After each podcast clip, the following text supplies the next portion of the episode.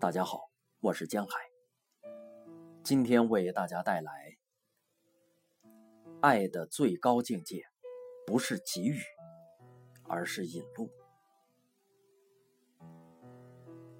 爱的根本宗旨是要给被爱的人找到一条光明灿烂的路，还要给人以人格尊严。这是一种道德底线，更是一种。人格力量的升华，行善，从某种意义上来讲，也是这个道理。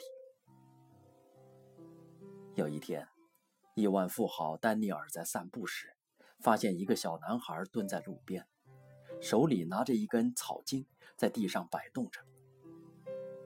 丹尼尔好奇地俯下身子，抚摸着小男孩的头，问道：“小朋友。”你在干什么呢？小男孩头也不抬的回答道：“我在为一只蚂蚁引路。”丹尼尔听了，忍俊不禁的笑道：“一只蚂蚁需要你引什么路？”小男孩认真的回答道：“这只蚂蚁和同伴走散了，正惊慌失措的四处寻找他的同伴。”我要把他引到他们的队伍中去，这样他才有生存下去的机会。丹尼尔这才仔细的看到，原来小男孩是在用草茎将一只走散的蚂蚁慢慢的引到蚁群中去。在小男孩的努力下，那只走散了的蚂蚁终于被小男孩引到了蚂蚁群中，见到了同伴那只走散了的蚂蚁立刻欢快地和大家碰着触角，显得十分亲热和兴奋。丹尼尔不禁对小男孩这种心地善良的做法很是欣赏。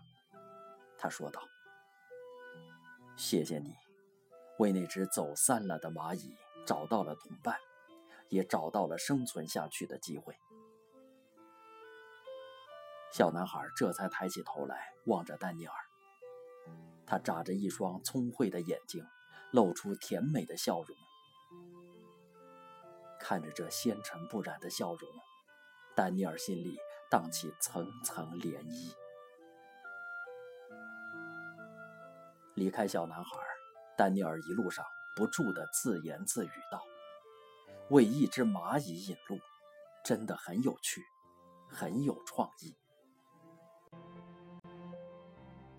丹尼尔是美国德克萨斯州一家大型连锁超市的大老板，他乐善好施，常常慷慨解囊，扶危济困，被人称为“大善人”。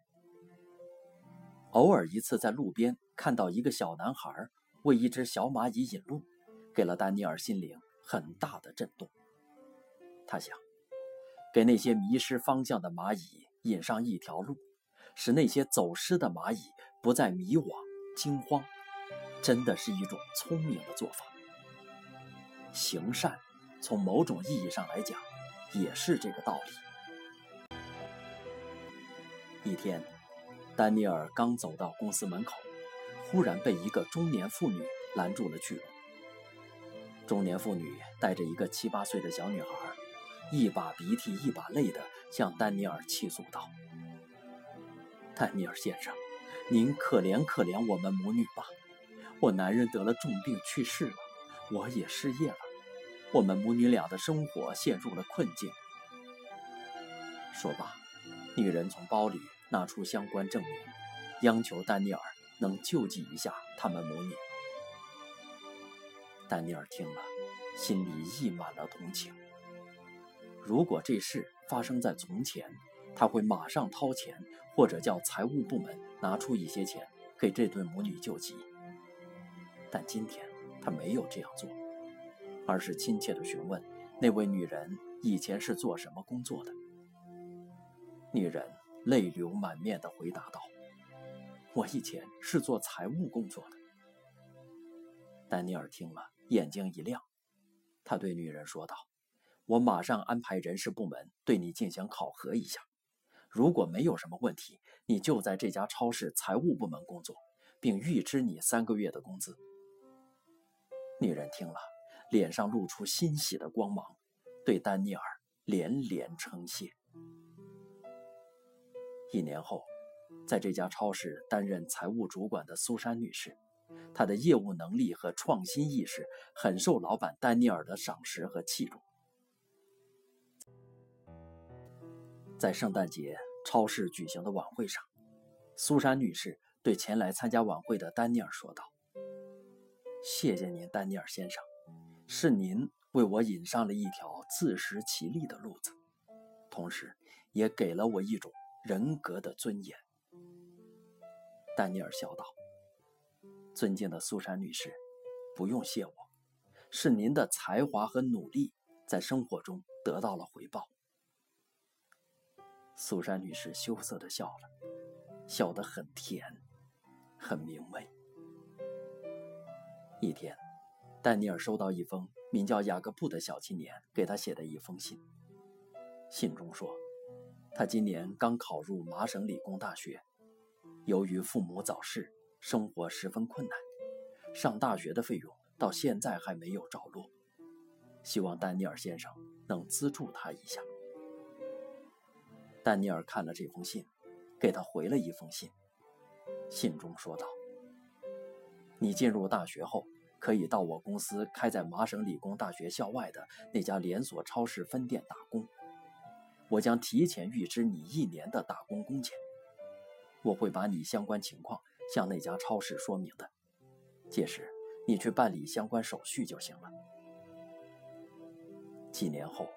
已是一家软件开发公司老板的雅各布，在公司成立仪式上说道：“当初，我是一个穷困潦倒的穷学生，我向丹尼尔先生求助，丹尼尔先生独辟蹊径，给我引上一条自食其力的路子。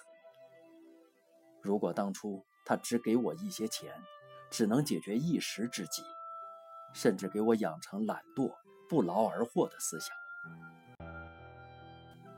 可以说，如果当初没有丹尼尔的高瞻远瞩，也就没有我今天的创业成功。他的行善充满着一种智慧和远谋，使被救助的人得到了一种人格的尊严和力量。在出席德克萨斯州举办的大型慈善活动中，丹尼尔对来宾们说了这样一句话：“他说。”爱的根本宗旨，是要给被爱的人找到一条光明灿烂的路子，还要给人以人格尊严。这是一种道德底线，更是一种人格力量的升华。丹尼尔的一番话，在人们心里荡起了层层涟漪，人们心里溢满了温暖和感动。德克萨斯州。发行量最大的报纸《休斯顿纪事报》在评论中指出：“为一只蚂蚁引路，是爱的一种最高境界。爱的出发点在于引路，引路是一种智慧，更是一种心地坦荡的大。”